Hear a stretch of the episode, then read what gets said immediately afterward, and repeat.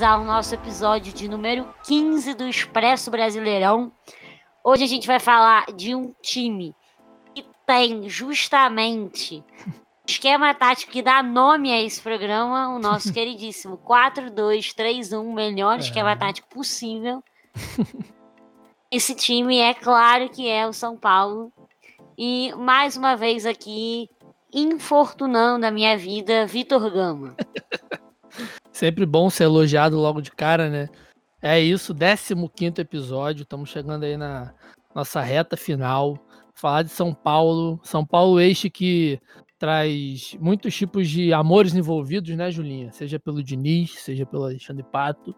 A gente vai descobrir aí ao longo do, do programa. E é sempre bom também gravar com pessoas conhecidas que estão com a gente aí há muito tempo. Então, apresente a nossa companheira de bancada aí desse Expresso Brasileirão. Nossa queridíssima convidada especial para falar do São Paulo é Maria Tereza. Salve 4231. Faz muito tempo que eu não passo aqui. Estou muito feliz por, por ter sido convocada para fazer parte desse especial. E mais feliz ainda por poder falar do São Paulo, né? Não sei se, se tá permitido ser clubista, mas enfim. Sempre. mas é isso, é um prazer estar de volta aqui. Maria, para quem não sabe, já esteve aqui há um ano e meio atrás para falar de mulher no futebol, não só jogando, mas também torcendo e como técnica em, em todos os espaços no nosso episódio, onde ela quiser, já fazendo esse jabá aqui dentro do próprio podcast. Se você não ouviu, ouça, porque é um episódio que não tem data, ele é totalmente frio, você pode ouvir a hora que você quiser, que ele vai continuar fazendo sentido. E ela também tá lá no podcast Contra-Ataque, que é um outro podcast muito maravilhoso, porque assim como a gente também fala de pautas mais sociais no futebol, né, Marinho?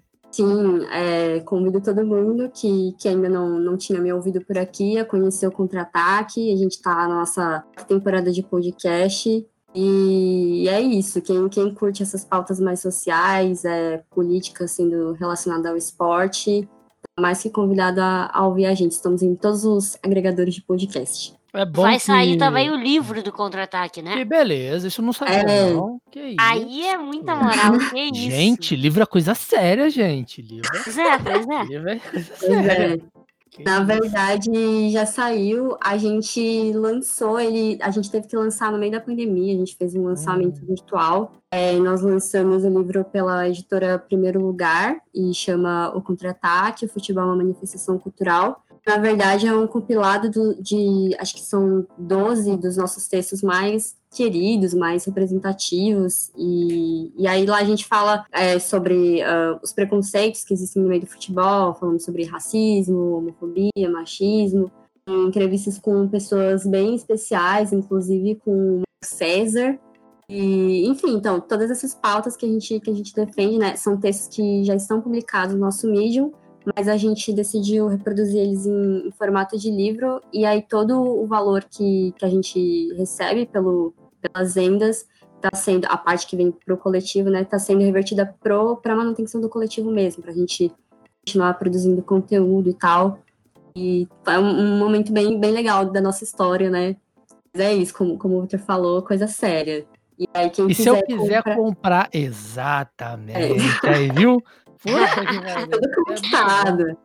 Quem quiser comprar é só entrar no, no site da, da Primeiro Lugar ou ir nas nossas redes sociais, que a gente tem os links lá. E aí é só procurar e o livro tá lá à venda. Perfeito. Só para antes de começar, Julinha, só para deixar avisado aqui também que tanto o link que direcionar aí direto para compra do livro quanto o link do episódio que você citou, né, onde ela quiser. Vou deixar aqui na descrição do episódio para quem se interessar. E quem tá lá também no contra-ataque é o nosso queridíssimo João Abel. Meu ídolo, pô. Tá maluco. Não cansa de aparecer aqui. Tá doido. Inclusive, saudades. Pô, tá maluco. Grande Johnny. Vamos lá, após esse jabá maravilhoso, que muito mais do que um jabá, pô, é tá uma tá indicação de uma conteúdo ordem. de qualidade. Uma ordem. Vamos embora falar do São Paulo, né? esse time ótimo que tem um treinador. Eu admiro demais, apesar dos mil problemas que ele tem. Outro dia, até aqui na esse negócio de pandemia, ficar assistindo o jogo antigo, né? Eu vi esse queridíssimo Fernando Diniz fazer gol com a camisa do meu time, o que é Rapaz. ainda maravilhoso. Não vou nem falar quando foi esse jogo, porque senão vai já entregar a idade do moço, não tem necessidade nem de fazer isso. Mas, enfim, queridíssimo Fernando Diniz, saudoso jogador de futebol, agora técnico do São Paulo. E aí a gente já começa inevitavelmente entrando nessa questão do jogo propositivo, domínio de posse de bola. Tem muito domínio de posse de bola, mas não faz gol. Problema seríssimo que fez o São Paulo, inclusive, cair um pouco precocemente no Campeonato Paulista. Mas eu quero voltar um pouco para antes desse Campeonato Paulista e para lá para o começo do ano, né? Para a Marinha falar para a gente um pouco como é que tava esse time antes da, da parada. A gente já, ela já até deu um, um spoiler aqui antes da gente começar a gravar. Falou que o São Paulo fez ali o seu melhor jogo da era de Nis contra a LDU. Então, falar um pouco de como é que estava esse time aí antes de parar obrigatoriamente, né? Sem querer aí. Bom, vamos lá. São Paulo de Fernando Diniz.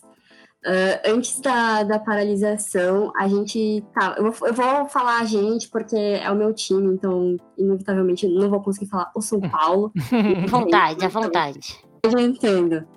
É, o São Paulo estava indo bem, olha só que coisa. Depois de, de muito tempo, depois de muito sofrimento, estava trazendo alegrias aí para o torcedor.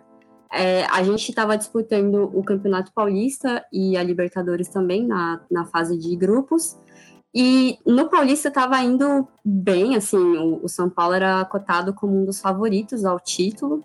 É, e, e, na Libertadores estava mais ou menos, né? Teve al, alguns problemas, mas mesmo assim, né? Como a Julia falou, teve esse, esse jogo que foi considerado o melhor do antes da, da paralisação do, do futebol, que a gente conseguiu fazer 3 a 0 e mais mesmo assim, é, ainda as pessoas ainda estavam muito com um pé atrás em, em, relação ao, ao Diniz. Mas, de qualquer forma, antes da, da parada, a gente estava indo bem e tinha um bom aproveitamento, tinha um bom número de, de vitórias, ainda mesmo com esses problemas que, que já foi falado sobre que são os problemas dos times do, do Diniz. Mas, mas assim, tava tudo certo, tava tudo encaminhado e, e eu acreditava de verdade que pelo menos. O time tava ganhando, ali, né? É, exato, assim, tinha as falhas, é, não, não ganhou todos os jogos e tudo mais. A gente teve problemas principalmente na Libertadores, que a gente perdeu o jogo que foi jogado lá na altitude e, enfim, então aí teve esses pequenos problemas. Mas estava tava no caminho, então eu particularmente estava confiante para esse, esse retorno. E, enfim, me iludi, né? E aí me lasquei.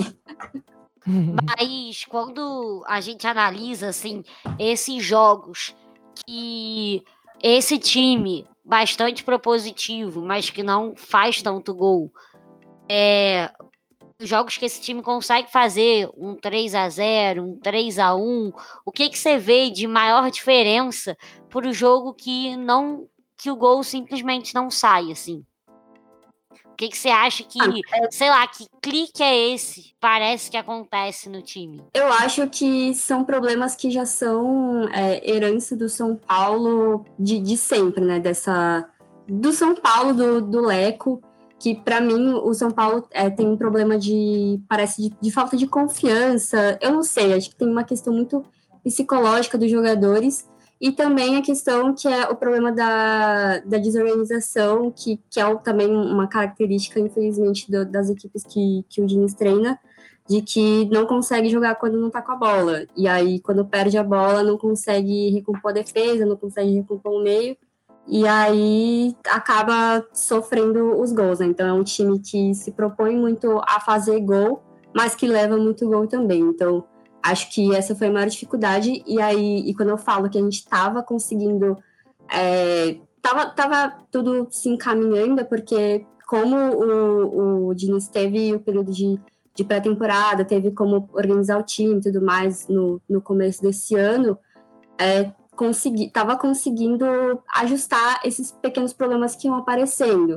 Então, é, eu acredito que se essa paralisação não tivesse acontecido, né, se não tivesse rolado pandemia, a gente conseguiria, é, ele teria conseguido ajustar o time bonitinho para que esse, essa falha da, da recomposição ou parasse de acontecer ou acontecesse bem menos. Tem alguns problemas até de lesão, né? O Pablo mesmo teve algumas lesões ao longo nessa passagem pelo São Paulo, talvez não tenha entregado o que muita gente estava esperando por conta disso. O Pato também foi bastante regular, e aí acaba que alguns jogadores que a gente esperava que fossem entregar X não conseguem chegar a, a esse esperado, né? Sim, é, a questão, acho que o Pablo e o Pato, eles têm dois problemas diferentes. O Pablo, agora a gente está vendo nesse retorno que ele está indo bem, ele se tornou o, o artilheiro da, da temporada. E eu acho que o lance dele era justamente essa questão psicológica, então acho que o fato de não ter torcida nos estádios agora está sendo uma coisa boa para ele, ele está conseguindo talvez se concentrar mais, não sei. E, e ele não está lesionado nesse momento, então isso obviamente está ajudando. E a questão do Pato é um problema que eu já via é, desde a primeira passagem dele, que ele tenta, ele, fa é, ele, ele tenta fazer os gols e tal, mas o gol não sai. Então, é, isso daí acaba sendo um problema, porque tenta, tenta, tenta e não consegue. Então, é, não faz o gol, aí não ajuda. Só para só pra rapidinho também, para eu não perder o, o link, né? É, o São Paulo, uhum. nesse ano, ele não fez gol só em três jogos, eu acho. Uh, exatamente, não fez gol só em três jogos, mas também não tomou gol em três jogos. Esses e de três jogos desde que o São Paulo não tomou gol e não fez gol, foram dois empates de 0 a 0 contra o Palmeiras e contra o Corinthians lá no início do campeonato. E aí perdeu de 1 a 0 para o Botafogo de São Paulo e ganhou de 3 a 0 da LDU na Libertadores, que que como a Maria falou, foi a melhor apresentação do Diniz, né? Então, assim, é, é um time que foi, foi só para né, deixar meio que registrado tudo que vocês estão falando, né? Um time que consegue fazer seus gols, mas que tem tomado também muitos gols, né? Isso é bem, bem preocupante. É bem marcante é esse São Paulo atual, né? 3 a 2 é um resultado normal para São Paulo, o que é estranho, né? Porque ficar tomando dois gols ou três toda hora não é lá tão bom, né? E o São Paulo, diferente do Bahia, por exemplo, é, não teve assim é, jogos tão importantes nessa nesse pós-parada para a pandemia, né? É, o São Paulo jogou pelo Campeonato Paulista, foram três jogos só pelo Campeonato Paulista e só um deles foi quartas de final, nem, não foi nenhum jogo super importante. Então isso também prejudica um pouco a volta para o Campeonato Brasileiro. O primeiro jogo de cara já foi adiado do Goiás e São Paulo. A gente está aqui gravando logo após esse jogo que teria acontecido, né? Então logo quando ia estrear, já estava todo mundo preparado, ainda teve esse adiamento que acaba também mexendo um pouco com todo mundo. Então a gente ainda não tem uma base assim para falar tão bem do que, que vai ser esse São Paulo, né? Apesar da torcida ter ficado muito decepcionada com essa derrota pro pro Mirassol, o São Paulo é, chegou até as quartas de final pela campanha que vinha fazendo antes da parada. Sim, tanto que é, a gente foi para essa paralisação como líderes do, do grupo, né, do grupo C, e o São Paulo já estava classificado para as quartas de final. Então, além desse, dos dois primeiros jogos pós-paralisação não serem tão significativos, tão importantes, né, no sentido de não, não era mata-mata, a gente também não dependia desses jogos para ir para as quartas, porque já estava classificado. É aquele amistoso mas... pós pré-temporada. É, exato, assim, é para recuperar o ritmo de jogo. E aí, no, no primeiro jogo, que foi contra o, o RB Bragantino, é, foi, né, perdeu, mas foi ali com o time titular e ele já mostrou que, que faltava esse ritmo e tal, faltava entrosamento. Mas que, assim, acho que o Pablo foi o único jogador que voltou bem, né? E até por essa questão que eu falei do fator psicológico, de não ter torcida. E, e, aí depois a gente teve o jogo contra o Guarani, que foi o time praticamente todo reserva, que era realmente para poupar jogador para as partes. É um jogo cheio de polêmicas, por causa do ah, vai entregar para o Corinthians, não sei o que, não sei o que lá. No fim das contas não entregou. Mas enfim, polêmicas à parte, aí foi para as quartas e teve aquela apresentação terrível, absurdo. Assim, o que tem dois fatores que me deixam muito brava com, com essa partida o primeiro foi aquela dancinha que fizeram no segundo gol do São Paulo é, conseguiu empatar. E aí comemoraram o gol fazendo dancinha. Eu fiquei tipo, gente, vocês empataram um jogo que tava 2 a 0 assim, então vocês estão dançando por quê? E, e, a segunda questão, que aí é fator extracampo, que é a história dos totens, né? Que deixaram os totens do Morumbi assistindo no dia seguinte o Corinthians, justamente o Corinthians vencendo e, e passando para cima. Exato. E assim, não é possível aquela coisa do, do departamento não vai dar merda, que ninguém tenha hum. Pensado em pôr um pano em cima da, do, dos totens, porque aquilo são fotos de torcedores que pagaram para poder estar ali Sim. e ficaram ali assistindo. Então, assim, é realmente o, o São Paulo odeia o São Paulino, então é muito complicado. É muito complicado porque a gente a gente já gravou o episódio do Bahia, né? E o Bahia, ele a gente pode traçar um paralelo que o clube não consegue, entre muitas aspas, né, alcançar os objetivos traçados, mas que a diretoria joga a favor do clube em coisas extra-campo que a gente sabe que influencia, né?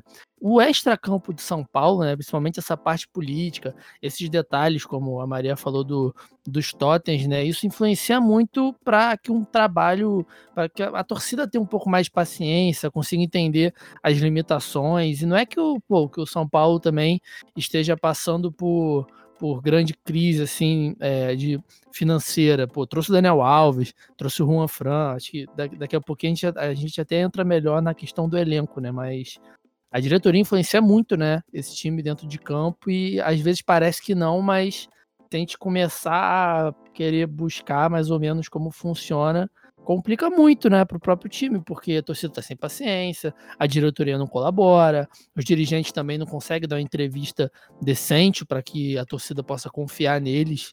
É, é, é tudo Sim. muito esquisito, né? E não é de hoje, você pode falar melhor do que ninguém. Isso que eu me lembre, vendo de fora, é desde a situação do Aguirre, né? Da demissão do Aguirre, que foi mega contestada, e por aí uhum. vai. É, na verdade, vem até um pouco antes, que é o, o presidente que estava antes do Leco era o Aidar, e aí teve todo aquele problema que pela primeira vez, ou não sei se na história do São Paulo, ou pela primeira vez em muito tempo, é, apareceu questão de, de, corrupção, crise política dentro de um clube que sempre foi conhecido é, pela sua organização administrativa, de não ter esse tipo de problema. E aí o Leco assumiu, e aí depois teve as eleições, e ele, ele permaneceu na presidência. E para mim, a, a, a prime, o primeiro grande problema que apareceu na gestão dele foi a demissão do Rogério Ceni, porque hum. ficou bem claro que o Rogério ele só veio para o São Paulo como técnico, o Leco ele fez isso para poder conseguir se reeleger. E aí depois disso demitiu o Rogério Ceni assim, é, que assim eu compreendo é, pela a, os resultados que ele estava trazendo e realmente estava tendo problemas a, a, o time dele, enfim, a forma como ele estava acomodando o, elenco e tal, mas não se justifica a forma como tudo aconteceu com um cara que é um ídolo do clube, sabe? Mas eu posso é falar que eu não sou São Paulino e é um dos maiores ídolos disparados, né? Só disputa ali com o Raí provavelmente, né? Exato. Então, e assim, desse, desse século, desse milênio, o Rogério Ceni ele, ele tem um peso muito importante para a torcida e, e ele se mostrou realmente muito magoado. Ele falou: é, eu não volto para São Paulo enquanto tiver essa, é, essa a diretoria que, que tem lá agora. Realmente muito complicado. E aí é, foi problema atrás de problema. Então, assim, para mim, o, o grande problema do São Paulo é realmente extra-campo, porque já passou muito jogador pelo São Paulo é, nesse nosso é, esse tempo, essa seca né, de, de, títulos, passou treinador assim de todos os tipos, de, de todas as formas de, de, treinar, de todas as, as filosofias para se colocar em campo. É treinador moderno, treinador conservador, passou todo tipo de, de jogador e a gente não consegue para frente. Então, assim, a, a raiz do, do problema é realmente na administração. E eu enxergo isso, é, é muito claro, é, todos esses problemas. E aí, agora em 2020, a gente está em ano de eleição. No final do ano vai ser eleito novo presidente. É, é o que está ainda mais complicado essa questão da, da eliminação do São Paulo do Paulista, essa eliminação precoce, da forma que tudo aconteceu. Que, primeiro, que a gestão do Leco vai terminar sem nenhum título. O Leco não conseguiu nenhum título, assim, que seja relevante é, e, e, assim, os campeonatos que a gente tem para disputar agora em 2020, eles não vão terminar em 2020. Sim. E aí vai entrar uma administração nova, e aí o pessoal fica falando, ah, se tem que demitir o Diniz ou não, tudo mais. Que garante que as pessoas que vão entrar, porque não vai sair só o Leco, vai sair o Raí também, as outras pessoas da, da administração, os diretores e tal. Quem garante que essas pessoas vão querer que o Diniz continue? Ou, enfim, será que faz alguma diferença demitir o Diniz agora? É muito complicado e é realmente uma questão extra-campo. E eu estava dando uma olhada no, em quem são os possíveis candidatos, porque ainda não foi decidido quem que vai é, disputar esse cargo. Olhando assim bem por cima, não vi ninguém que tenha alguma ideia muito diferente do que o, o Leco tem feito. Enfim, é, é, realmente a raiz dos problemas do São Paulo é, são extracampo e, e não sei, eu não tenho muita perspectiva de melhor assim a, a, curto prazo. É muito doido e... porque a gente tem muita referência, né? Ultimamente, nesses últimos quatro, cinco anos, principalmente, a gente tem muita referência de diretorias que trouxeram outras formas dos clubes serem geridos, né? O Grêmio, o Atlético Paranaense, o próprio Palmeiras, o Flamengo, o Ceará, o Fortaleza. Então, assim, são seis diretorias completamente diferentes. Ou seja, tem muita opção para o São Paulo poder se. Só se ter como referência mesmo, é nem copiar, né? Copiar é impossível, mas são tipos de diretoria que o São Paulo tem condições de fazer algo do jeito dele, mas de uma forma mais seja tá me faltando a palavra, mas que consiga juntar esse extra-campo e também ter os resultados dentro de campo, né? Essa briga, vamos dizer assim, né, do campo com o extra-campo acaba distanciando, né, um pouco o torcedor. O torcedor fica mais ou menos desalinhado com relação ao que está acontecendo no clube e a pior coisa que pode acontecer é isso, é você ter o seu torcedor é, desconfiado, triste, né, com relação ao time. Isso é muito ruim para o time como instituição e também dentro de campo.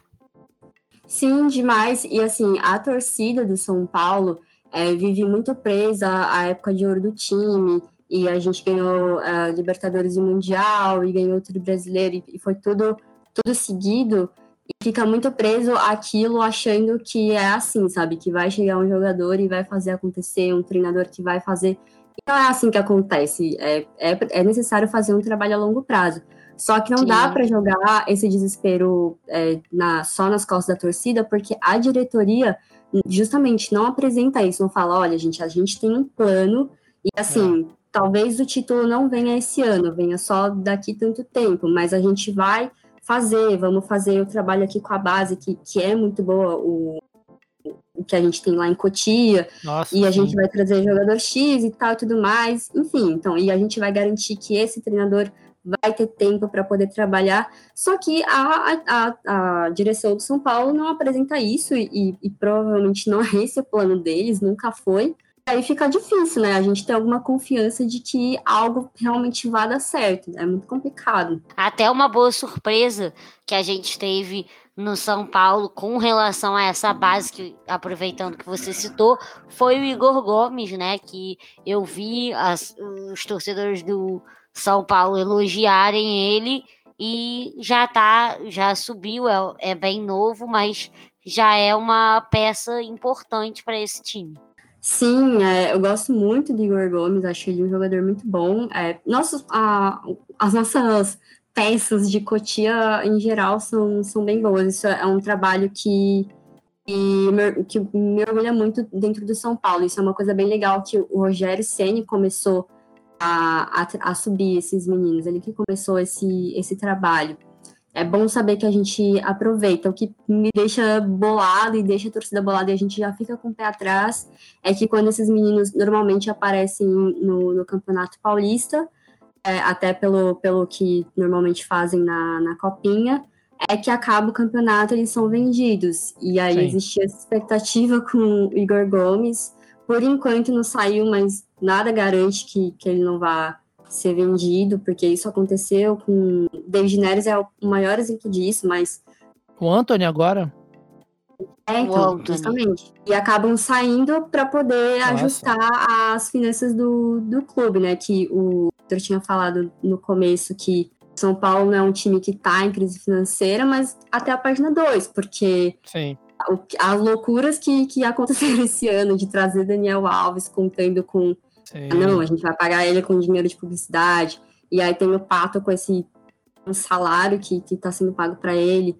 A transação é do Juan o próprio Pablo foi gasto nele. Então, assim, é, eu não sei de onde esse dinheiro vai sair. E, e aí a gente, por isso que existe essa, esse medo de que se venda todos os, a, a, os jogadores que sobem de cotia porque normalmente é para isso que, que, ele, que, eles acabam servindo, para poder gerar caixa para o time, só que isso não não vira, sabe? Tipo, é só para parece que a gente está sempre em baixa e aí vende para poder é, ficar no, no, zero, né? Para não ficar no vermelho, mas não ficar é no o, azul. É o famoso vender o almoço para pagar a janta, né?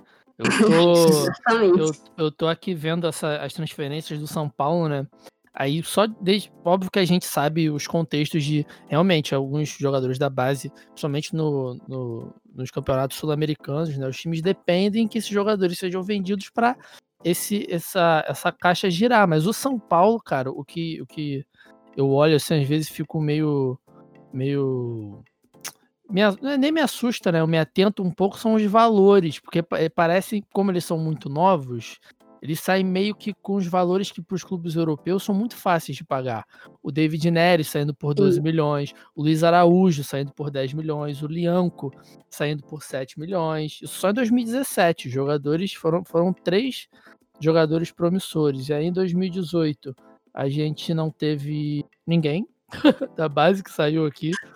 Mas em 2019 já vem com, com o Anthony saindo, o próprio Rodrigo caindo para o Flamengo, que é uma outra situação, né? Não, não chega Sim, a ser. Mas o, o Rodrigo base. Caio, ele, ele é, se não me engano, acho que ele, o São Paulo tentou vender ele para a Europa duas vezes. Ah, é e verdade. aí teve aquele problema do, do exame médico, é, não dava. Ele não passou. Ele foi para o Flamengo. Ele não passou no Valência nos exames médicos, e aí no ano passado, graças a Deus, ele passou no Flamengo. Mas só para a gente entrar também, né, falar um pouco do, do elenco do São elenco. Paulo, porque a gente já está aqui mais ou menos uma meia horinha falando, porque na, nessa, nesse nosso quadro né, das expectativas do Campeonato Brasileiro, a gente vai falar tudo que envolve né, expectativa. Então, assim, se o campo político do time, ano de eleição, é muito mais perigoso para a sequência do campeonato do que o próprio time, como é o caso do São Paulo, óbvio que a gente vai dar um valor maior para isso, mas a gente falando do próprio elenco, cara, é um pro nível de, de futebol do Brasil, é o Juan Fran e o Daniel ótimo. Alves, pô. É o Juan Fran e o Daniel Alves do lado direito do campo. Pô, tá maluco, cara. Timaço. Uhum. O Daniel Alves estar jogando no Brasil é algo inacreditável, assim. Parece que, que não acontece, assim. Sei lá, é, é um delírio, é um surto coletivo, cara. Porque a gente, a, gente, a gente acostuma, cara. A gente acostuma, mas o Daniel Alves, pô, tá maluco. E o cara tá aqui, tá sendo vaiado, tá sendo pressionado com toda razão, óbvio. E o time não engrena, né? A chegada do próprio Diniz, ele chega ali num turbilhão na, na saída do Cuca, né? Como a Maria me lembrou antes da gente começar o programa. E o Diniz tem uma boa sequência do brasileiro, né? Do meio pro final do brasileiro que ele faz. Só que parece que o time não engrena, vai pra né? Libertadores, né? Consegue. É. O time não engrena. É muito doido isso. É muito difícil a gente imaginar como que esse time titular do São Paulo, com esses nomes, um time, pô, muito bom, que tem Pablo, Pato, além do Daniel Alves e o Juan Frank e o, o Vitor já falou, e o Igor Gomes, que a gente já falou também, tem o Arboleda. É um time realmente muito bom e é difícil a gente imaginar como que esse time pode não dar certo, vamos dizer assim. Então, essa sequência muito boa que levou o São Paulo para a Libertadores já foi bem importante, mas essa volta após pandemia já não mostrou isso com tanta clareza para a gente. Então, para medir aí essas expectativas para o Campeonato Brasileiro, fica até um pouco mais complicado e isso, inclusive, vai depender do desempenho do São Paulo na Libertadores, porque a gente não sabe nem como é que vai ser essa volta da Libertadores ainda. Tem algumas coisas indefinidas que influenciam bastante nessas expectativas. Mas, Maria, como é que, que, que você acha que São Paulo é capaz nesse campeonato? O que, você está esperando e você acha que os outros torcedores também estão esperando? Então, uh, depois desse, dessa derrota, eliminação que a gente teve no Campeonato Paulista, o, já existe a expectativa de que o, o, o Fernando Diniz mude o time é, nesse jogo que teria acontecido contra o Goiás. Já era esperado que ele fizesse isso, que é tirar o Pato e colocar o Lisieiro, porque um dos problemas que que se viu na, no dia da eliminação, aí justamente essa coisa da, da recomposição e tal, e que o meio campo é, era muito fácil para o Mirassol passar por ali. Então, e como o Pato não está rendendo, é, ele iria trocar o, o famigerado 4-2-3-1 pelo 4-4-2 para poder preencher o meio campo e colocaria ali o Lisieiro junto com o Tietê e um pouco mais na frente o Daniel Alves com o Igor Gomes ali tudo ali no meio e na frente deixaria só o Vitor Bueno com o Pablo. Eu acho Cedendo ao é um... tradicional. Sim, pois é. Ora, ora, Fernando Diniz. Que coisa. Hum. Mas, mas, enfim, é, é, acho que é uma mudança que faz todo sentido. Eu gosto do, do Lisieiro e eu boto fé, espero que ele agora, como titular, consiga pegar ritmo de jogo e tudo mais, porque ele teve alguns problemas. Não lembro se teve muito isso no começo do ano ou se foi no ano passado, que é, ele entrava se machucava. E, e aí não estava conseguindo ter essa, essa sequência, tanto que ele não estava fazendo parte do, do time titular. Mas eu gosto dele, é um bom jogador, então acho que, que vai acrescentar, só tem que ver se isso não vai deixar o time um pouco mais lento, mas é, eu prefiro muito mais ter essa, essa segurança e, e sabendo que o, o, Pablo agora parece que parece que agora vai. Uhum. Então vamos torcer, né? É, essa é a esperança pro, pro Campeonato Brasileiro. Eu acho que vai dar bom, né? A gente tem uma deixa eu eu listei aqui os, os primeiros jogos do Campeonato Brasileiro. Os primeiros jogos são relativamente fáceis, né? A gente teria esse jogo contra o Goiás que vai ser adiado, a gente não sabe para quando. Depois tem Fortaleza, Vasco, Bahia Esporte. E aí depois a gente tem Corinthians é, dentro de casa e depois o Atlético Mineiro, que seriam os dois jogos um pouco mais complicados. Então, a expectativa é de que, se realmente for nessa formação nova, com o Lisieiro, é, nesses primeiros jogos consiga mostrar se realmente está dando certo e tal, e, e, preparar para o clássico, né? Justamente contra o Corinthians, mas é em casa. Não sei se esse fator casa tá em alguma coisa, nesse, já que não tem torcida, né? Mas, enfim, é, é, é isso, vai ser em casa. Até pode ser que esse esquema com o Lisieiro, se o São Paulo já tiver ali dominado o jogo, se torne de novo um esquema mais agressivo com o Pato no segundo tempo. E aí vai eu acredito que vai acontecer um pouco essa mudança durante o jogo, dependendo de como vai estar ali a estabilidade dentro de campo, né? Sim, e a gente tem uma outra opção agora que acho que vale a pena apostar, já que esses primeiros jogos são relativamente mais tranquilos, que é o Paulinho Boia, que chegou na, durante a paralisação, que o São Paulo não teve desmanche no, na paralisação e tudo mais, nem em transações. O que a gente teve foi a saída do Anthony, mas a gente teve a chegada do Gonçalo Carneiro, e que estava uh, ele estava tá voltando do, da punição por doping, e do Paulinho Boia, que voltou de empréstimo. E ele jogou contra o Guarani, acho que foi bem, é, fez um, um golaço. Eu acho que se não for o Pato para fazer dessa forma como você falou, de quando já tiver ali com um jogo em mãos e aí começar a atacar para valer,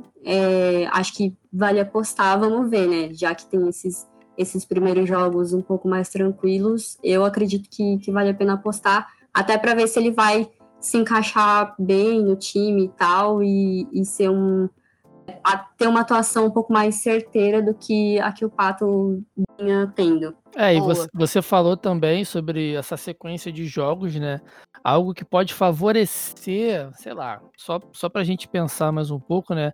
É a questão das viagens, né? O São Paulo saiu de São Paulo, foi até Goiás esse final de semana, né? Mas esse, esse próximo jogo já é em São Paulo.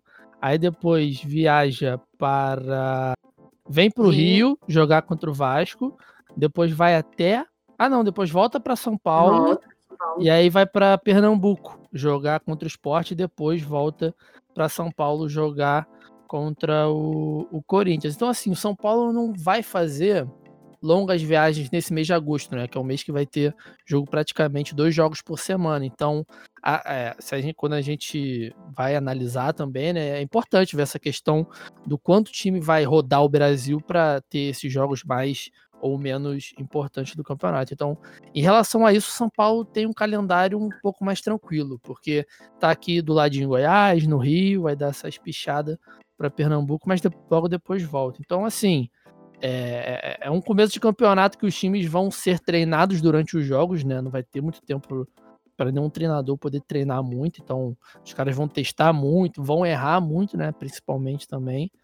Mas é, São Paulo sai nessa 0,0001% de, de vantagem, pelo menos até o clássico. É, o problema é que São Paulo gosta de, de complicar o simples, né? É. A gente tem visto isso nos jogos. Então, por isso que eu, eu, eu tento não, não, pensar muito no, ah, tá tranquilo, vai ser de boa. Eu acho que não, acho que é melhor pensar no, não, vai ser, vai levar é. como, como encarar como jogos difíceis para não, não, não bobear, como aconteceu com o Mirassol. Justamente. Então eu acho que é mais ou menos isso que a gente tem de expectativa aí para o São Paulo. Acho que por tudo que a gente falou, a gente tem uma margem grande, mas acredito que o São Paulo fique mais ou menos ali Libertadores ou entre os primeiros classificados para a Sul-Americana.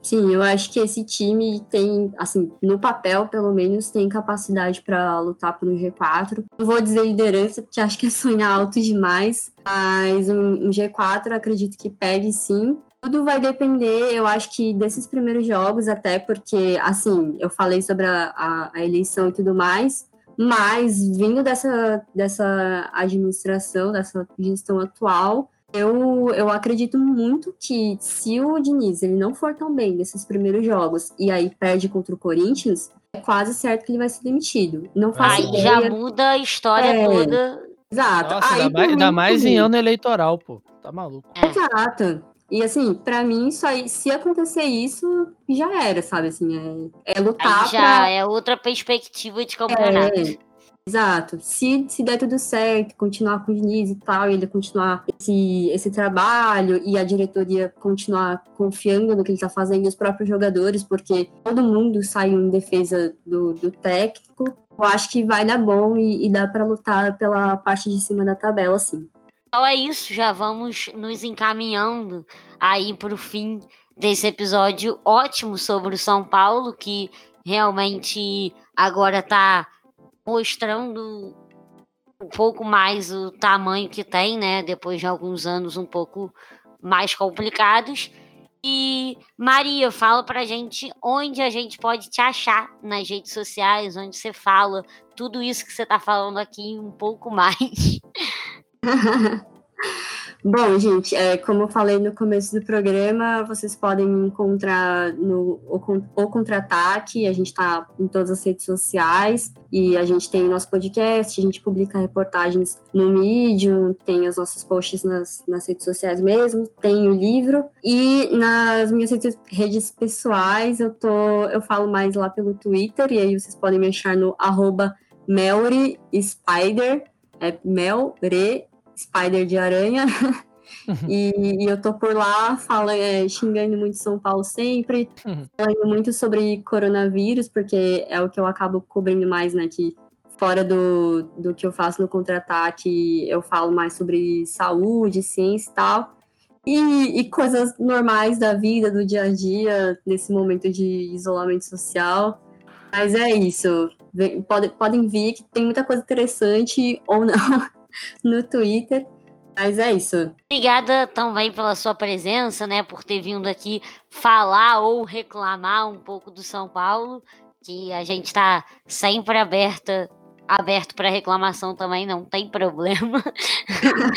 um pouco de reclamação, um pouco de informação, um pouco de clubismo, tudo certo. E Vitor, faça sua despedida, seus agradecimentos. Em relação às cornetas, né? A gente é o Lulu Santos aqui do podcast, né? A gente considera justa toda forma de corneta, praticamente. Então, quem quiser dar uma cornetada, é só chegar aqui e falar com a gente. Agradecer muito. A Maria tá aí com a gente há muito tempo, que é muito bom, muito bom, que vai todo mundo crescendo junto, né? Isso é muito maneiro, isso é muito importante pra gente. E é isso. Sigam o contra-ataque, acompanham, acompanhem todo mundo que participa lá do Contra-Ataque, é um projeto muito bacana. E é isso, Julinha, mais uma. É isso então, finalizado mais um clube dessa maravilhosa Série A. Agora a coisa vai ficando cada vez mais séria. Nos vemos no próximo episódio do Expresso Brasileirão. Até beijo! Apresentação: Júlia Faber e Vitor Gama. Edição: Vitor Gama. Produção: Júlia Faber, Raíra Rondon e Vitor Gama. Identidade visual: Fernanda Barqueta. Participação especial: Maria Tereza.